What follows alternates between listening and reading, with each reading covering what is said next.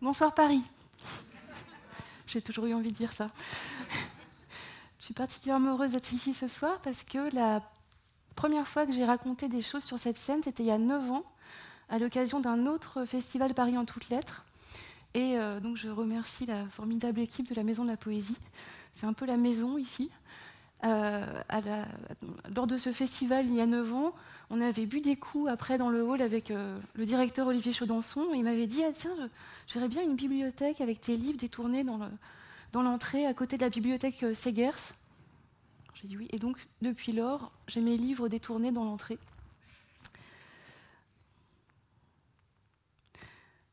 Du temps de mes études aux Beaux-Arts de Paris, mon chef d'atelier, Christian Boltanski, nous avait donné une astuce pour visiter le musée du Louvre de façon à chaque fois nouvelle le principe, c'était de choisir quelqu'un au hasard dans la foule, en ce qui concernait plutôt une jolie fille, et de suivre cette personne. De cette façon, on découvrait le musée à travers les yeux de cet inconnu. C'est ce que je vous propose de faire ce soir. Ce ne sera pas une conférence érudite sur Baudelaire ni sur Pif Gadget, mais ce sera une visite de la BNF à travers mon regard, soit une série d'impressions, de remarques, de digressions.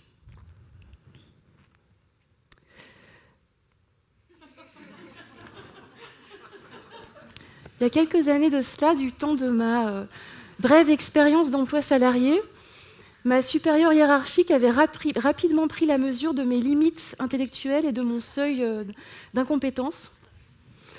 Je n'avais pas les codes, je ne comprenais rien aux sigles et aux acronymes. Je m'ennuyais beaucoup pendant les réunions, je dessinais comme ça, et un jour, pendant une réunion où il était question de la BNF, elle s'était interrompue, elle s'était tournée vers moi, et elle avait dit très lentement pour que je comprenne bien. BNF, Bibliothèque nationale de France, Clémentine. Alors, je la remercierai jamais assez parce que quand j'ai reçu une invitation de la BNF pour faire une résidence, j'ai tout de suite su de quoi il était question. Bibliothèque nationale de France. Alors, renseignement pris, la BNF, la Bibliothèque nationale de France, c'est 2000 euh, employés, 15 900 000 livres et recueils, 370 000 manuscrits, deux éperviers, un mur d'escalade, euh, une caserne de pompiers, des restaurateurs, euh, des agents de sécurité, des agents d'accueil et d'entretien, des paléographes, des gens qui fument au balcon. Et la BNF a pour mission de collecter, cataloguer et enrichir la collection. Il me fallait un point de départ quelque chose sur quoi travailler au cours de cette résidence euh, qui allait durer un an, qui va durer un an. Alors je suis partie de ce que j'avais sous la main, à savoir mon fond d'écran de téléphone portable. Et ce, je tiens absolument à cette virgule. Je tiens absolument à cette virgule. C'est un alexandrin boiteux qui vient des, qui, est extrait des, épreuves d'imprimerie des Fleurs du Mal, corrigées de la main de Charles Baudelaire et qui justement sont conservés euh, dans la réserve des livres rares de la BNF. Alors j'aime beaucoup cette petite phrase et je l'ai mis en fond d'écran de mon, téléphone parce que pour moi, elle, euh, déjà elle m'amuse et puis elle synthétise toute euh, l'intransigeance, le perfectionnisme et l'obstination dont on peut faire preuve dès lors qu'il s'agit de notre travail en tant qu'écrivain. Et en tant que lecteur, quand on imagine les livres qui sont conservés à la BNF, quand on imagine les grands chefs-d'œuvre en général et tous les livres qu'on connaît, on imagine ça comme euh, des œuvres comme ça, euh, sacralisées, comme ça, qui ne bougent pas, euh, inscrites, gravées dans le marbre, et donc qui sont conservées à BNF et qui justifient toute cette, immense institution, tous ces bâtiments, tout ce personnel. on imagine ça, alors qu'en réalité, quand on est écrivain, on sait très bien que avant qu'un livre, avant qu'un livre soit publié, en fait, c'est toute une, série de hasards, d'imprévus, de rencontres, de doutes, de ratages, de disputes. Et entre le moment où on écrit le livre et celui où il est publié, il y a plusieurs étapes. Et euh, la dernière, c'est celle de la correction des épreuves. Alors ça porte bien son nom, les épreuves, parce que c'est un, moment qui, qui me rend assez dingue, mais c'est le moment où c'est le dernier moment pour l'auteur euh, pour euh, apporter une, corrections sur son livre. C'est aussi le moment où l'éditeur peut apporter des, commentaires. Alors voilà par exemple deux livres que j'ai publiés chez Grasset. Euh, Sinon j'oublie et dehors la tempête. Et voilà à quoi ressemblaient les épreuves, donc c'est un peu moins joli. Et on voit que, enfin on voit, je vous le dis, déjà il y a deux choses qui ont changé, c'est les titres. Par exemple, Sinon j'oublie s'appelait Unico, qui est l'ancien nom de Super. C'est un peu, à part en province, je crois que plus personne dit Unico, en tout cas pas, pas à Paris. Et le sens du détail est devenu dehors la tempête. J'ai retrouvé la feuille sur laquelle j'avais fait des recherches de titres. Sinon, j'oublie était vraiment le, vraiment le mieux. Alors, avec l'autorisation, l'aimable autorisation de mon éditeur chez Grasset, Charles Danzig, je vais vous montrer quelques pages des épreuves euh, corrigées de Sinon j'oublie. comme je vous le disais, c'est un moment qui est pour l'auteur le moment de faire des corrections, mais l'éditeur se suggère des choses. Alors je vais vous montrer, c'est l'écriture de Charles Danzig, mon éditeur. Bien. Bien. Bien. Bien. Pas si bien. Un peu court. On avait compris à la première ligne parfois, euh, ça c'est non. J'avais écrit quand on est poli, on dit que le vin est sur sa réserve, mais moi j'ai dit qu'il était dégueulasse parce que c'est la vérité. Charles Danzig, pour lui, c'est un grand nom. Ça non plus, il veut pas. Puis parfois, il y a des suggestions.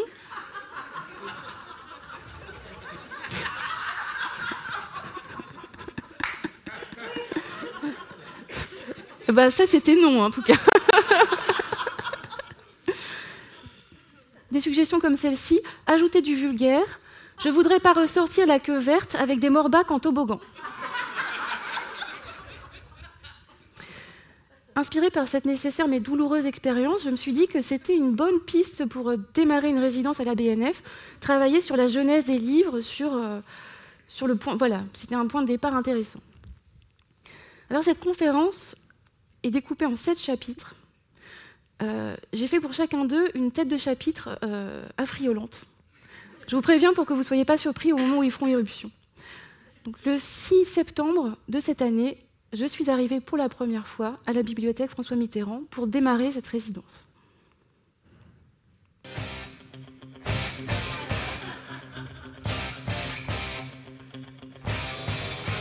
Je donne beaucoup de ma personne.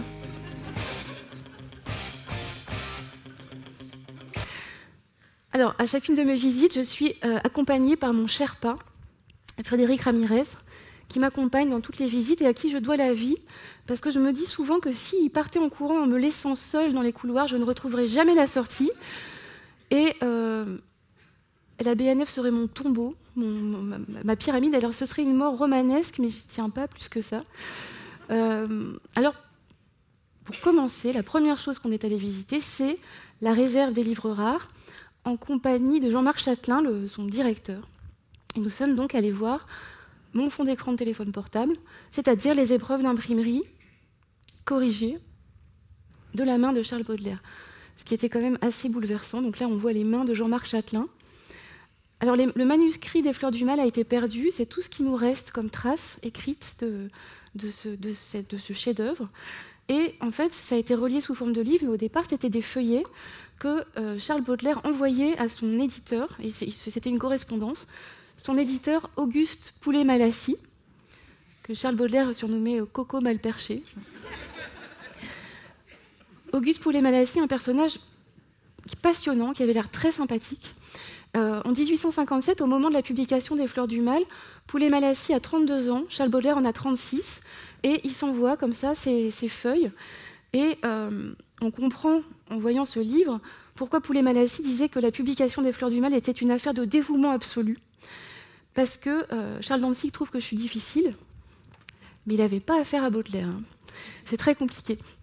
Euh, donc, Poulet-Malassis était à Alençon, Là, ils s'envoyaient ça. Et ce qui est formidable, c'est qu'on voit le poème, les poèmes qu'on connaît si bien, en train de se faire, en train de s'écrire.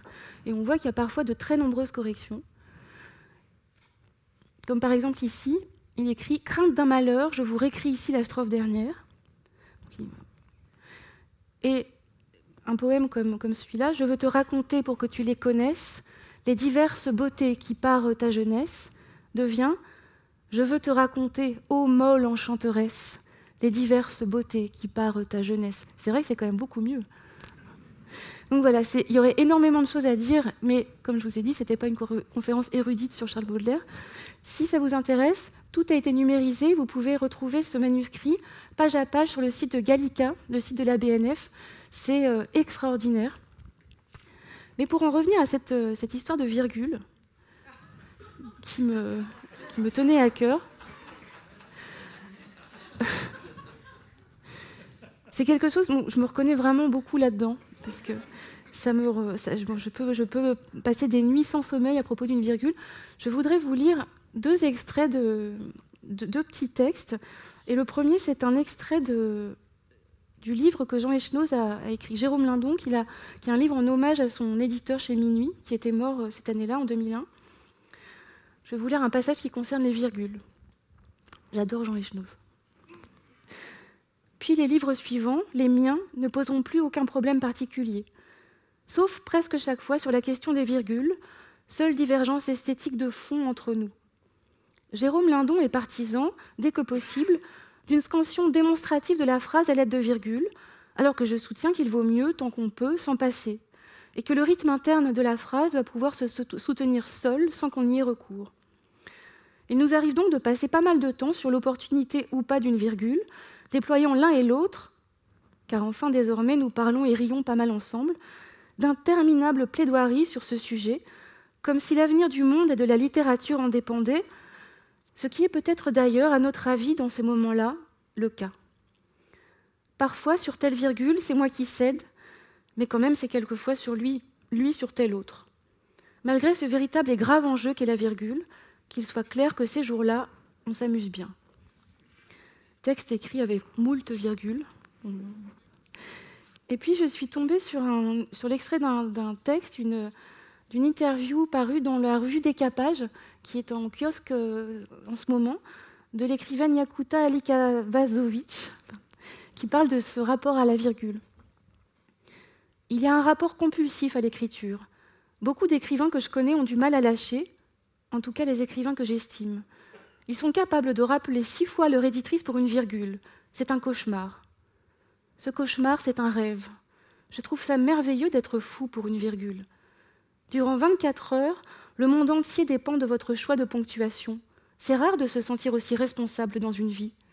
Ensuite, heureusement, ça passe, sans quoi ce serait vraiment inquiétant. Alors, dans, le, dans les épreuves d'imprimerie des fleurs du mal, j'ai recensé pas moins de 17 mentions à des virgules. Je vous, montrer, je vais vous en montrer une sélection. Ce fameux et merveilleux je tiens absolument à cette virgule. Enlevez donc cette maudite virgule. Après or, mettre une virgule. Ici, ne, faut-il pas une virgule? La virgule est-elle nécessaire? Faut-il une virgule? Ne pourrait-on pas retrancher cette virgule? Ne serait-il pas bon de mettre ici une virgule? Imaginez Poulet Malassi qui reçoit ça. Voilà un cas de virgule toujours douteux pour moi. Que pensez-vous de cette virgule? Ces caractères-là sont-ils du même œil? N'oubliez pas de remettre la virgule. Mon enfant, virgule, ma sœur, virgule, songe à la douceur, point virgule. Même observation, pour moi, je trouve cette ponctuation agréable, mais est-elle correcte? Alors, Baudelaire est complètement sur les nerfs. Ayez la bonté de me dire que cette feuille n'est pas encore tirée. Je désire qu'avant de mettre sous presse, toutes les corrections soient vérifiées. Vérifier les chiffres romains et la pagination. Alors quand même, des fois, il essaye de ménager un peu Poulet Malassi parce que c'est son ami. Dans les capitales des titres, vous mettez des accents. Remarquez bien que dans tous les cas douteux, je vous laisse faire. Mais parfois, c'en est trop. Je vous préviens, mon cher ami, que je ne m'occupe ni des chiffres romains, ni de la pagination, ni des signatures de feuilles, etc. Prenez garde. Ce à quoi Poulet Malassi répond Je crois de plus en plus, mon cher Baudelaire, que vous vous foutez de moi, ce que je n'ai mérité en aucune façon. Voilà à quoi ressemblait Poulet Malassi, ici photographié dans les studios Nada. Quand on zoome, on voit qu'il est crevé.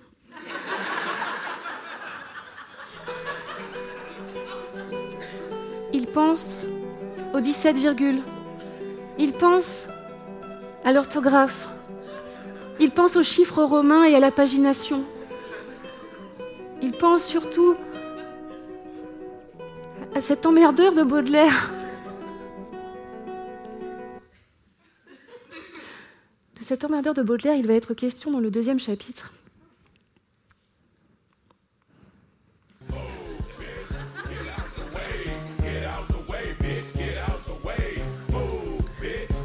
Vous avez prévu.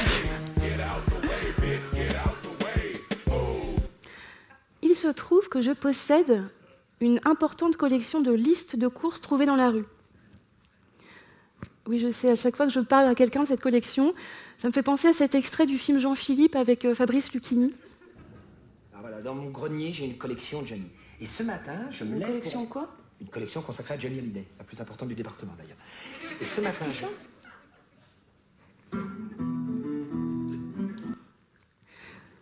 J'ai effectivement la collection de listes de courses la plus importante du département. Et si d'aucuns y voient comme ça de prime abord pas grand intérêt, je trouve que c'est une source inépuisable d'observations, de, questionnements et d'études. C'est passionnant, notamment pour toutes les sortes d'orthographes qu'on peut y trouver. par exemple, on peut trouver des, des listes comme ça, deux filets d'aran. C'est magnifique.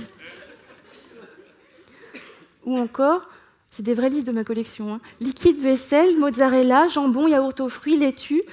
Vérifiez orthographe mozzarella.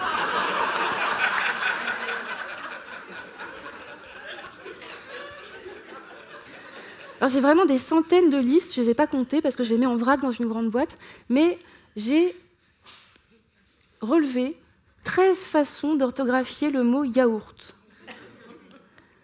Nous avons aourt, je les ai classés par ordre alphabétique. Ayourt. Ayourt. Yagourt, avec un petit doute sur le G quand même. Yaourt. Yaourt, qui est bien orthographié, mais j'attire votre attention sur le très joli Calélonie et Flagolet. beaucoup celle-là. Nous avons aussi yaourt. Yaourt comme un mammouth qui est le plus répandu. Yaourt. Yogourt. Yogourt. Yourt. Et enfin yout. Alors, quel rapport avec Charles Baudelaire? Me demanderez-vous à juste titre eh bien, Baudelaire, lui aussi, s'interrogeait beaucoup sur l'orthographe des mots. Parce que à son époque, il n'y avait pas de euh, correcteur euh, automatique d'orthographe. Nous, c'est pratique, ça se souligne en rouge, ce qui est quand même extrêmement pratique quand on doit écrire euh, immarcessible, Nietzsche, rhododendron ou parallélépipède, par exemple.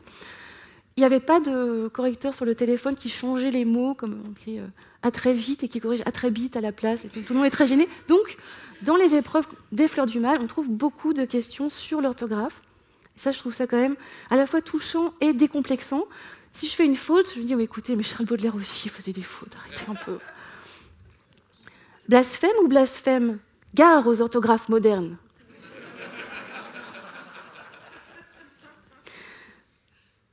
Je trouverais tachant A plus joli, mais est-ce une grosse faute? Et tachant de me prendre en faute, m'a dit, je voudrais bien savoir, alors j'ai vérifié dans mon édition des Fleurs du Mal, effectivement c'est le tachant A qui a été retenu, donc Poulet Malassi devait considérer que ce n'était pas une grosse faute. Fêlé, fêlé, alors il semblerait que là c'est écrit la cloche fêtée, ce qui effectivement n'a pas du tout le même sens, donc il y a des coquilles amusantes comme ça. Pèlerin, pèlerin, alouette, alouette, au bois, au bois, Caresse, caresse. Envole-toi, envole-toi.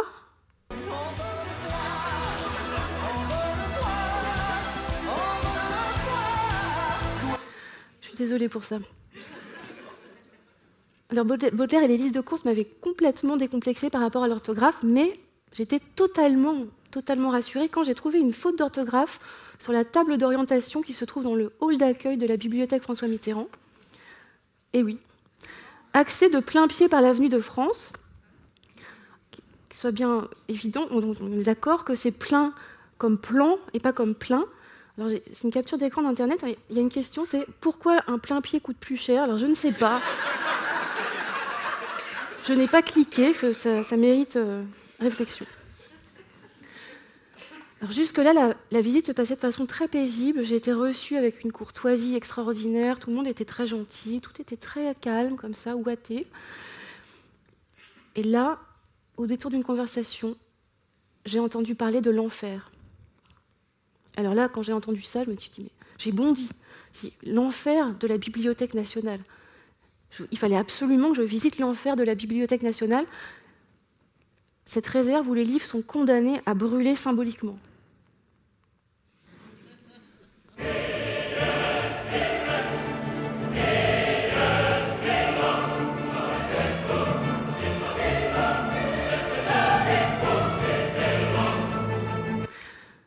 J'imaginais un couloir obscur, euh, au mur comme ça, rongé par le salpêtre, qui aurait mené à une lourde porte avec des gros clous comme ça. Quelqu'un aurait tiré une énorme clé maculée de sang séché, comme ça, un peu comme dans Barbe Bleue.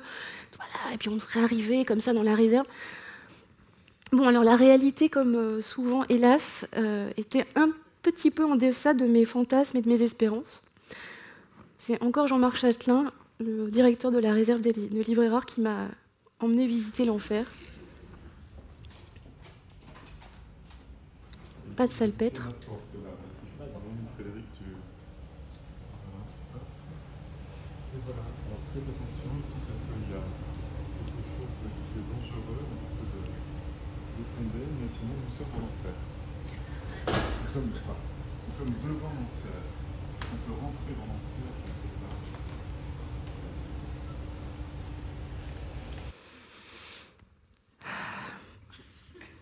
Bon. Donc la section de la bibliothèque qu'on appelle encore l'enfer, c'est un rayonnage dans un magasin d'archives. Et le seul danger consiste en une, marche sur laquelle on pourrait, trébucher. C'est un peu décevant. Mais alors, qu'est-ce que l'enfer? Eh bien, l'enfer, en réalité, c'est ça. Brûle de partout. Un film qui se suffit à lui-même. Je brûle de partout. Un film qui n'a pas besoin de publicité.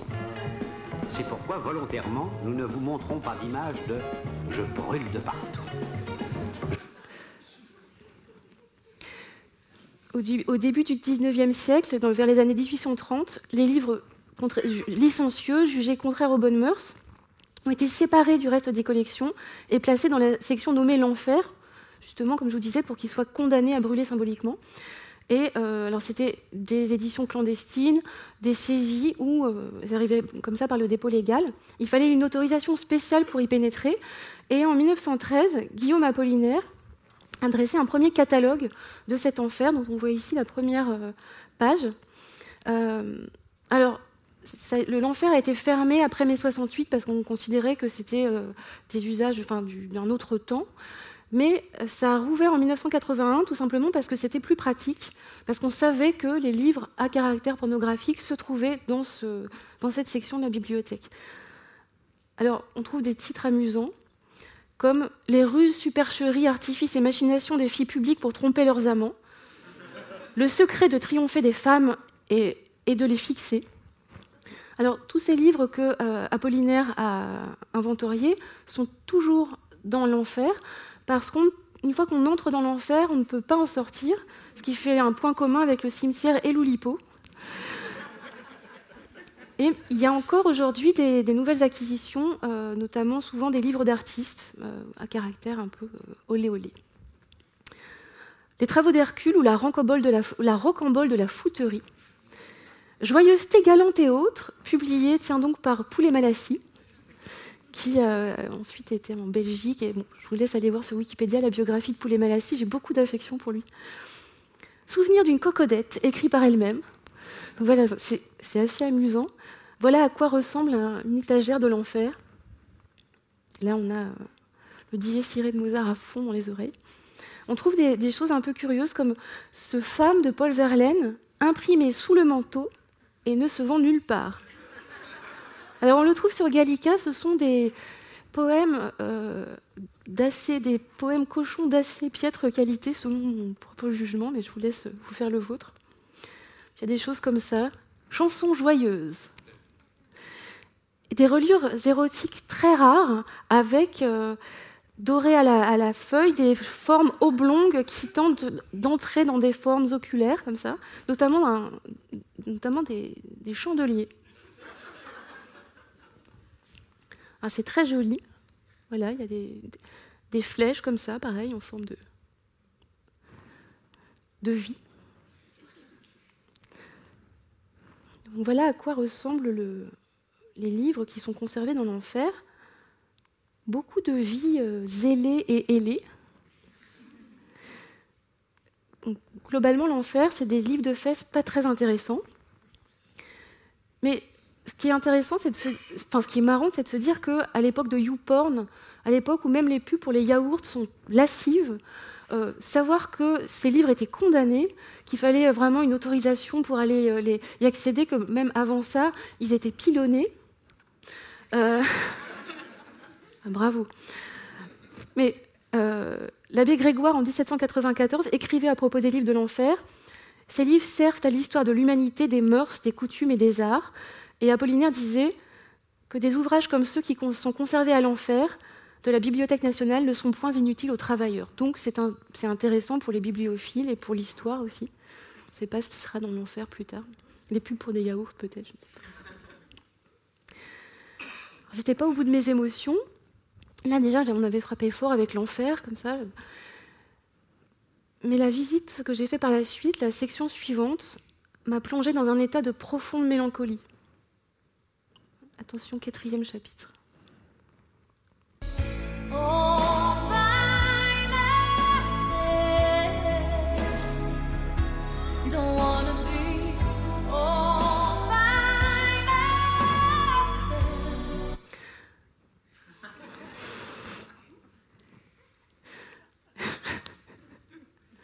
Pardon. Je vais vous lire un extrait dans mes livres fondateurs, Ulule d'Arnold Lobel. Vous connaissez Ulule prit la bouilloire dans le buffet. Ce soir, dit-il, je vais faire du thé aux larmes. Il posa la bouilloire sur ses genoux. Là, dit-il, je vais commencer. Il était assis bien tranquille. Il se mit à penser à des choses tristes. Des chaises aux pieds cassés, dit-il. Ses yeux commencèrent à se mouiller. Et des chansons qu'on ne peut pas chanter, ajouta-t-il, parce qu'on a complètement oublié les paroles. Il commença à pleurer. Une grosse larme se forma et tomba dans la bouilloire.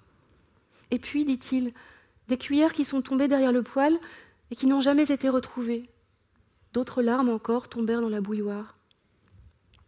Et, poursuivait-il, les documents à la BNF que personne n'a jamais consultés et qui n'ont pas de code barre et les crayons trop courts pour écrire.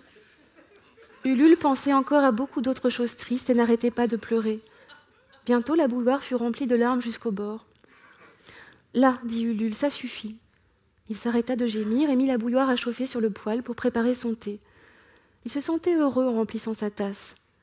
Il a un goût un peu salé, reconnut-il, mais le thé aux larmes est toujours agréable. Et de fait, lorsque lorsque quelqu'un demande à consulter un document à la Bibliothèque nationale, on attribue à ce document un code barre. Et en me promenant dans les archives, j'ai découvert qu'il y avait beaucoup d'enveloppes et de, pochettes qui n'avaient pas de code barre. Ça veut dire que ces documents n'avaient jamais, n'ont jamais été consultés. Personne ne les a jamais lus. C'est d'une tristesse sans nom. Alors j'ai souhaité en ouvrir quelques-uns, quelques-unes, j'ai souhaité ouvrir quelques-unes de ces enveloppes euh, oubliées comme par exemple cette, revue mensuelle de sport cérébral du 15 novembre 1955, que nous sommes les premiers à consulter. J'ai essayé de faire le diamant magique, là, c'est placer dans chaque case une syllabe de façon à former des mots identiques. Alors, gaminerie, divinité grecque, mollusque des mers chaudes, j'ai pas trouvé. Le préposé de la distribution et de l'acheminement, cette revue mensuelle de la CGT de janvier 1988, où c'est deux fanzines de 1978. La quinzaine à Toulouse de 1952. Ou encore l'Argus des céréales et oléagineux du deuxième semestre 1985, dont je vous propose de vous faire la lecture ce soir. Donc c'est un texte inédit issu des réserves de la Bibliothèque nationale de France. Argus des céréales et oléagineux, panorama de l'actualité numéro 2122 du lundi 1er juillet 1985. Céréales. Washington s'inquiète du coût de soutien aux prix agricoles. En effet, les coûts de soutien fédéral des prix et des revenus agricoles pourraient atteindre un niveau quasi record au, au cours de l'exercice budgétaire 1986 si aucune réforme de la législation courante des entreprises, a estimé récemment l'économiste en chef du département de l'agriculture, M. R. Thompson. M. Thompson, qui s'adressait aux membres de la commission de l'agriculture du Sénat, a affirmé que les prévisions portant sur l'enveloppe budgétaire 1986 consacrée aux programmes agricoles étaient ridiculement modestes. Je suis très heureuse que ce soir, pour la première fois, grâce à vous tous, ces ouvrages soient enfin sortis de l'oubli.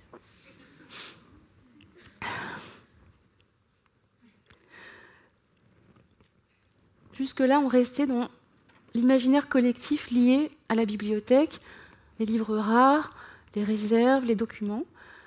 J'ai découvert qu'il y avait beaucoup plus à voir et beaucoup plus inattendu. Ce qui va suivre va vous étonner.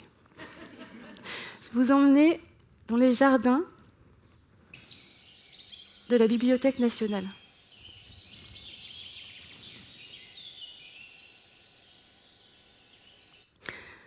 Cette mauvaise photo est une euh, mauvaise photo du jardin Vivienne de la bibliothèque Richelieu qui vient de réouvrir après 12 ans de travaux.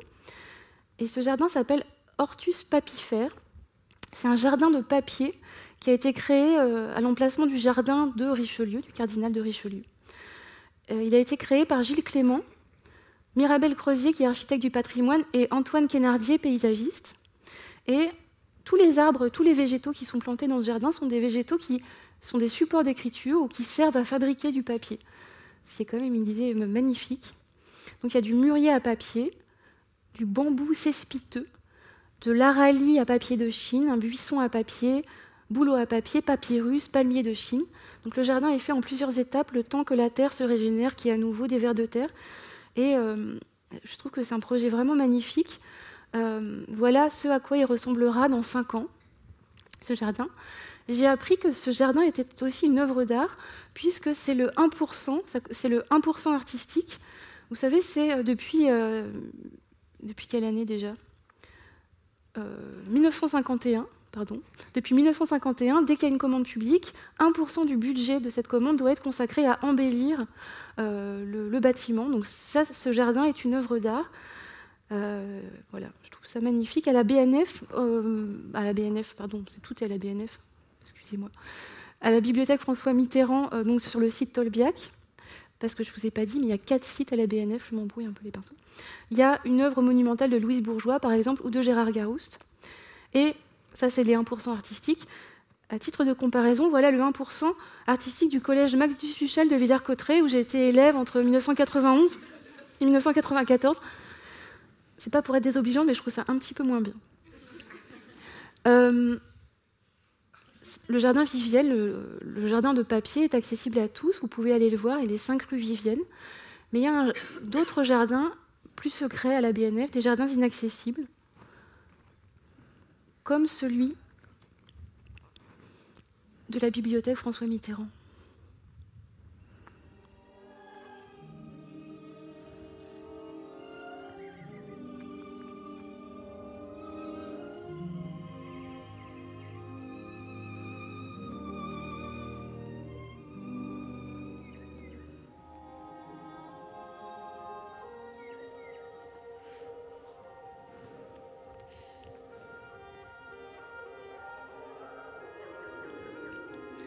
c'est un ravissement.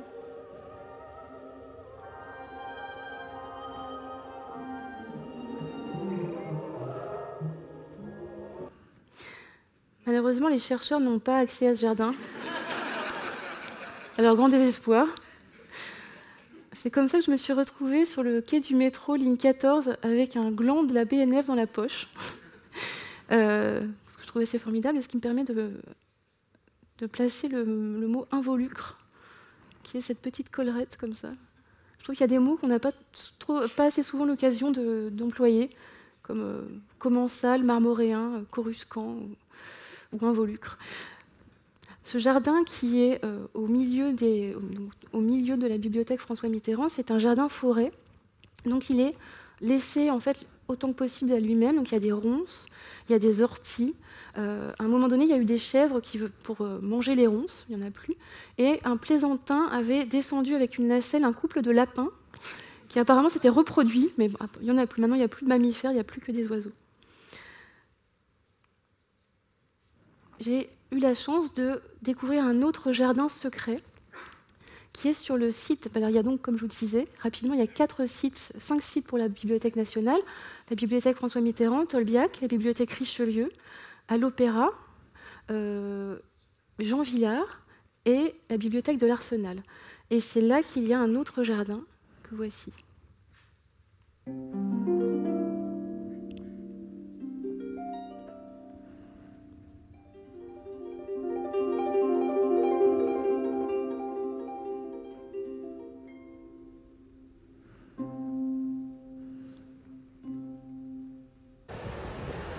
À Paris quand même. Hein.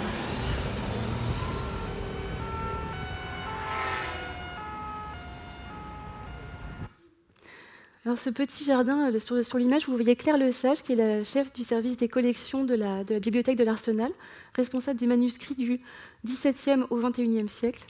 Et avec euh, quelques-uns de ses collègues qui travaillent à l'Arsenal, ils ont demandé l'autorisation de, de planter des choses dans ce petit jardin. Donc ils ont fait un charmant jardin de curé avec des légumes, des fleurs, des plantes qui ramènent un petit peu de, partout, de chez eux. Et ça m'a donné une idée, je me suis dit ce serait vraiment très chouette de contacter des écrivains ou des maisons d'écrivains pour euh, leur demander d'envoyer des graines ou des bulbes, ou des, euh, voilà, de façon à faire un jardin d'écrivains à l'Arsenal. Et par exemple d'avoir des hortensias du jardin de Georges Perros à Douarnenez, sa maison, un rosier blanc du cottage de Virginia Woolf dans le Sussex, la vigne vierge de Marguerite Duras à Naufle-le-Château, des iris d'eau d'Elsa Triolet et Louis Aragon au moulin de Villeneuve.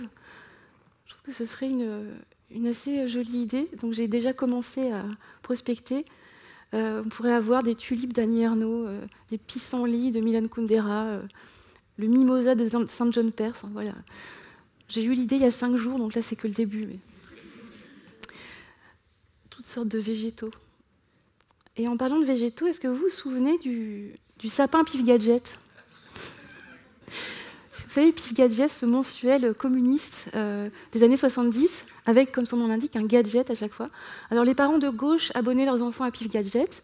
Les parents de droite les abonnaient plutôt à, euh, au journal de Mickey. Il n'y avait pas de gadget, donc c'était beaucoup mieux d'être de gauche. En tout cas, dans ce numéro de 1975, le, le gadget de Pif Gadget, c'était une pousse de sapin.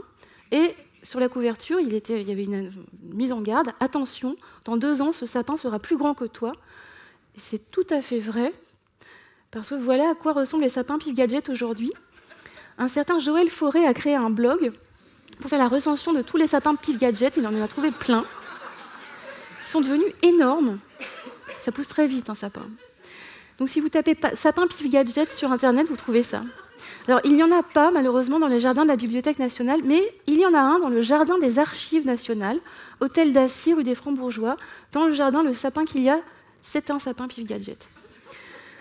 Alors malheureusement, à la Bibliothèque nationale, cette pousse de sapin n'est pas conservée parce que c'est un végétal. En revanche, il y a tous les cadeaux pif gadget qui sont dans les collections. Nous avons ici un certain Boris qui est responsable de la conservation et qui depuis 4 ans s'occupe de concevoir des boîtes sur mesure pour tous les gadgets de PIF. Et en 4 ans, il a fait de l'année 1969 à l'année 1976. Le travail est en cours en cours. Voilà à quoi ressemble une année de cadeaux PIF Gadget. Alors, je veux bien vous dire que je, suis devenue assez dingue. Je vais vous montrer des images. On m'entend beaucoup crier, je suis navrée, mais j'étais vraiment au comble de l'émotion. Alors après, voilà, ça peut. Il y a plusieurs types, ça peut être comme ça généralement.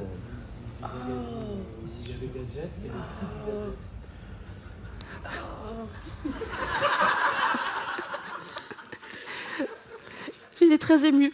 Il y, a des cadeaux pif, et il y a aussi des cadeaux de Rahan, qui étaient un peu la fils des âges farouches. Vous devez vous souvenir du, vous souvenir du coutelas de Rahan, pour ceux qui sont quelques objets qui ont appartenu à Monsieur Rahan. Oh. Avant son décès. Oh. Bon, la fameuse sarbacane. Oh. Oh là là.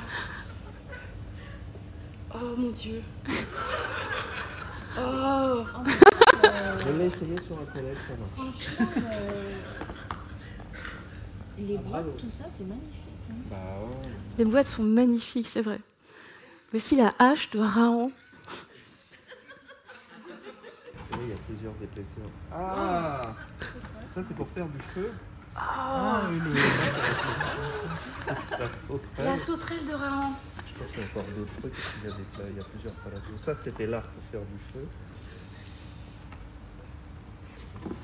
Hop. Attends, je vais Moi, je vais le poser comme dessus. Là, je me rappelle même plus ce que c'est. Ah oui, ça, c'était le... C'est la flûte de Ça, c'était un squelette à monter. Je me rappelle plus trop de tout parce que ça fait longtemps que je les ai fait. C'est vous qui avez fait les boîtes alors euh, Non, je l'ai fait avec un service. Euh, voilà. Il y a un service spécialisé à la BNF. Oh, regarde, il y a des crânes. Crânes de singe, je sais plus. Euh...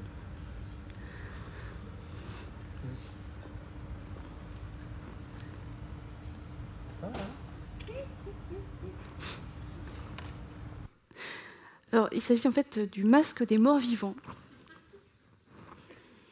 Et le squelette est un squelette de Styracosaure, qui est un genre de dinosaure cératopasien datant du Crétacé supérieur. Je me suis renseignée. Voilà la sauterelle de Rahan, la sarbacane de Rahan, les petites flèches de sarbacane avec encore le petit bitonnier en plastique. J'ai moins crié devant, le, devant les épreuves des fleurs du mal. Qu'est-ce que c'est? Multiventouse. Ça consiste en quoi? Bah, C'est un truc qu'on devait pouvoir coller sur le frigo, des trucs comme ça. C'est quoi? Multiventouse. Oui, je sais.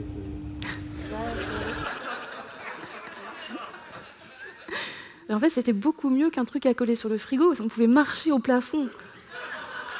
Un gadget à marcher au plafond, c'est le multiventouse. Ça fait tellement envie vous pouvez aller euh, à la Bibliothèque nationale et demander à consulter tous ces documents. il y a des choses comme ça dans cette boîte. Les boîtes sont merveilleuses, en carton, pH neutre, euh, pour résister au temps. Alors là, c'est une pipe à laine. Voilà un fameux gadget, la pipe à laine. Alors, ça fait vraiment plaisir de voir ça, mais ce qui est vraiment intéressant, c'est la non-hiérarchisation de ce qui est conservé.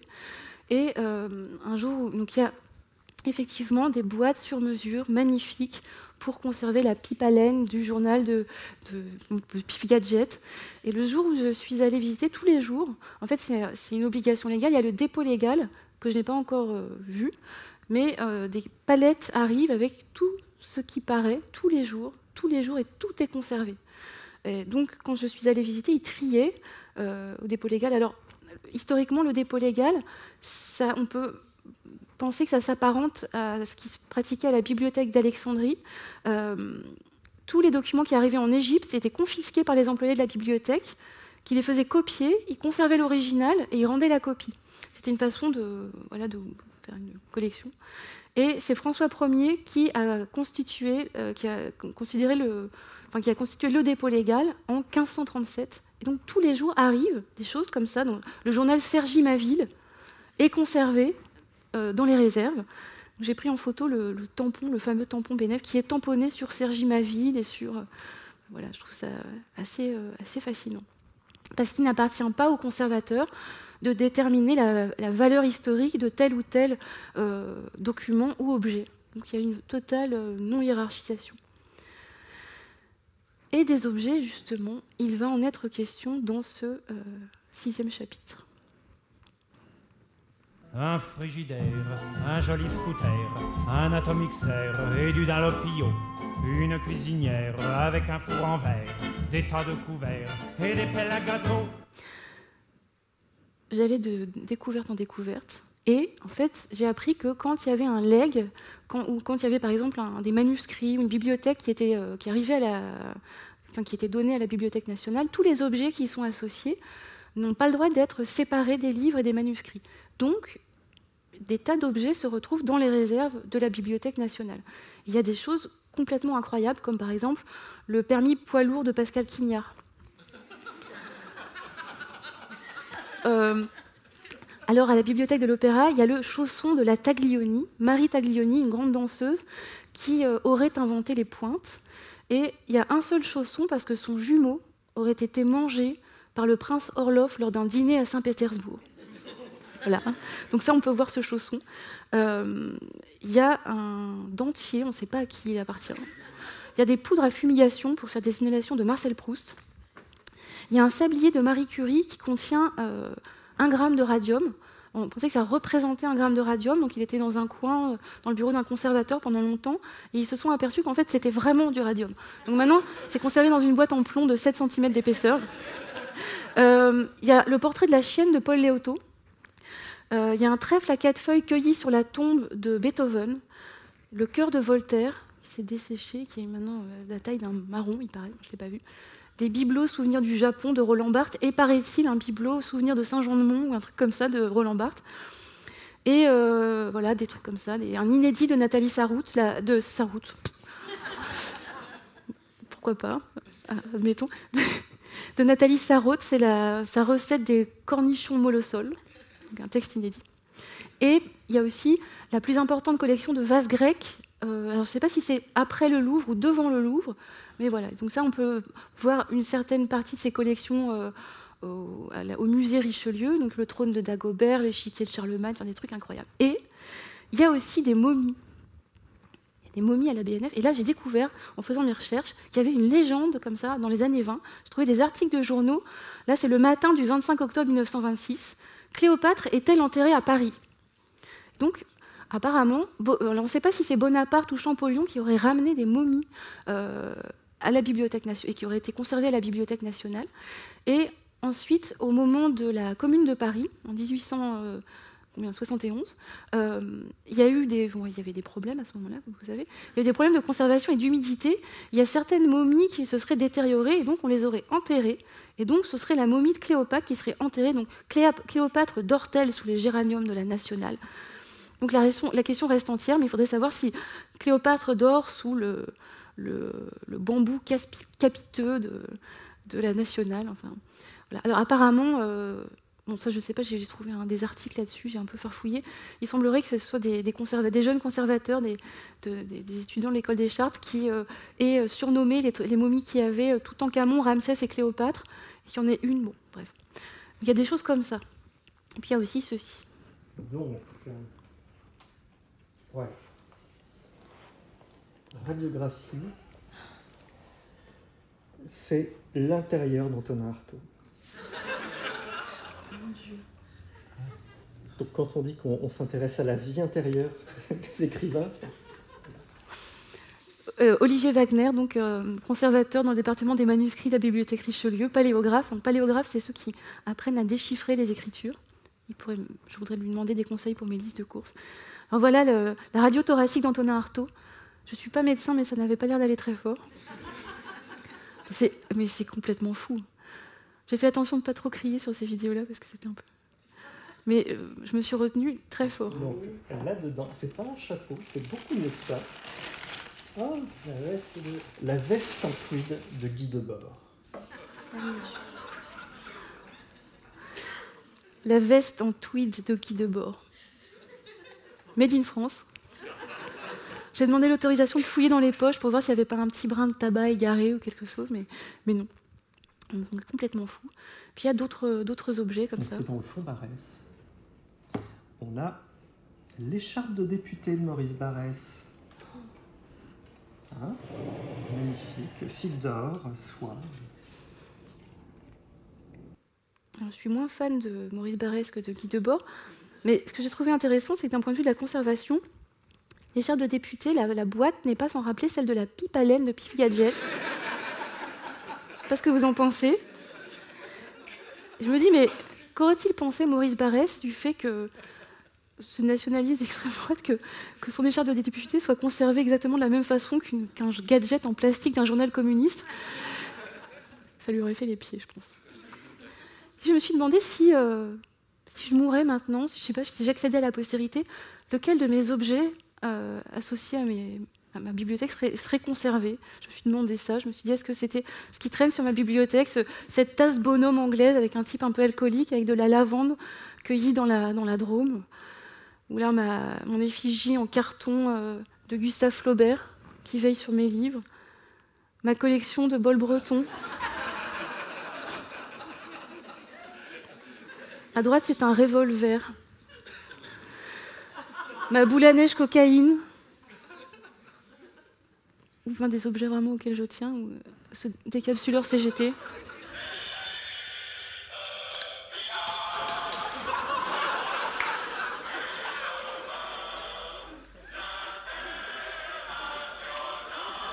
C'est très très long.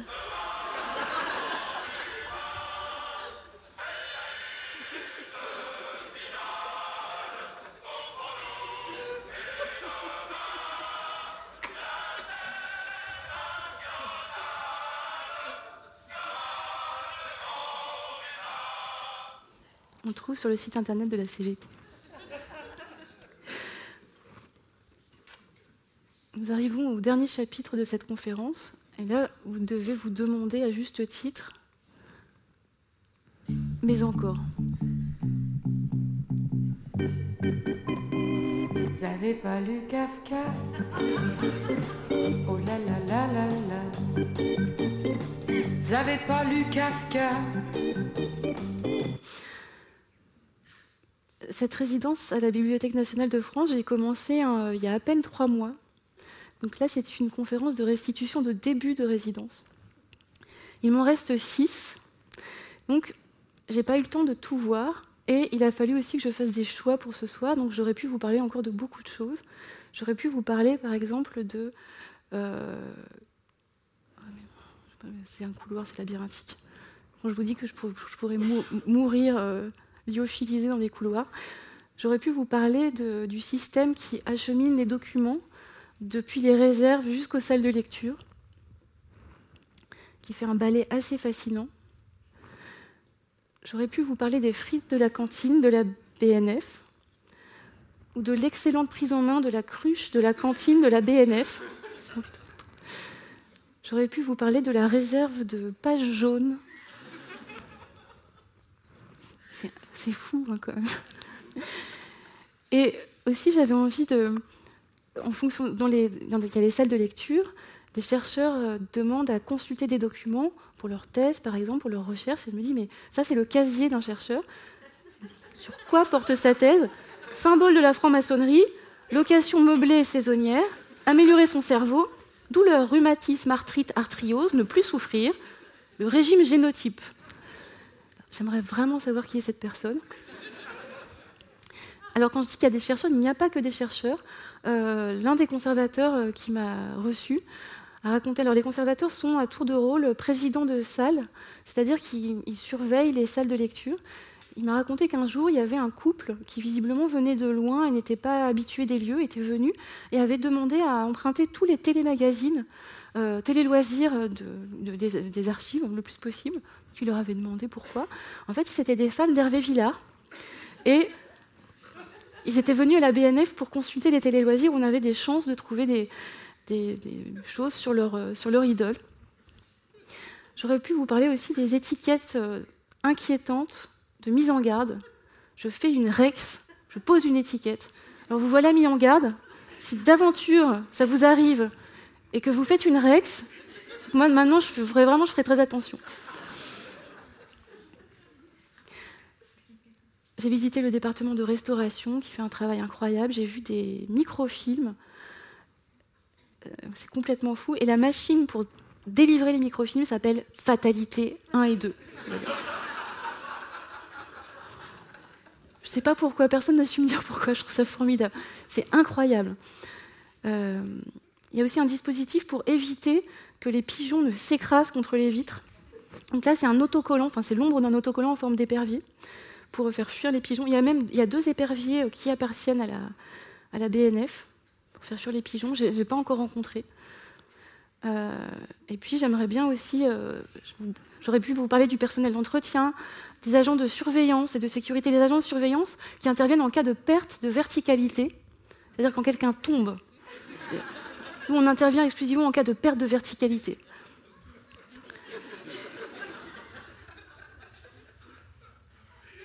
Très très propre.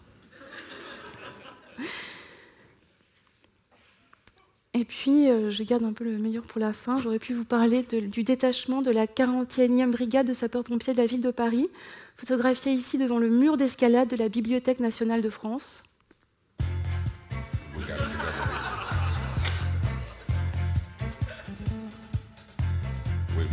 Ça donne envie de faire de l'escalade. hein.